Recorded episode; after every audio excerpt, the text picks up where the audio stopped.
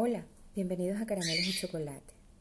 La lectura de hoy es de Mario Benedetti y se llama Besar el alma y dice así.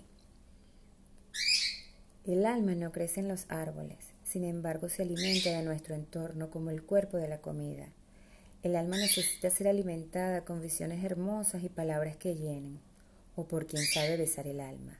Besar el alma es abrazarse cuando hay soledad, cuando se está triste, sin decir nada, solo sostenerse con ese abrazo de apoyo.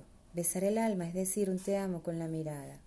Besar el alma es fácil, solo basta que decidamos bajar el pedestal del orgullo que muchas veces nos rodea y nos consume. Besar el alma. ¿Cuántos de nosotros necesitamos ese beso en el alma que nunca llega? Pero mientras llegue ese beso, besa tú el alma de los demás y pon el corazón en tu mirada. Mario Benedetti.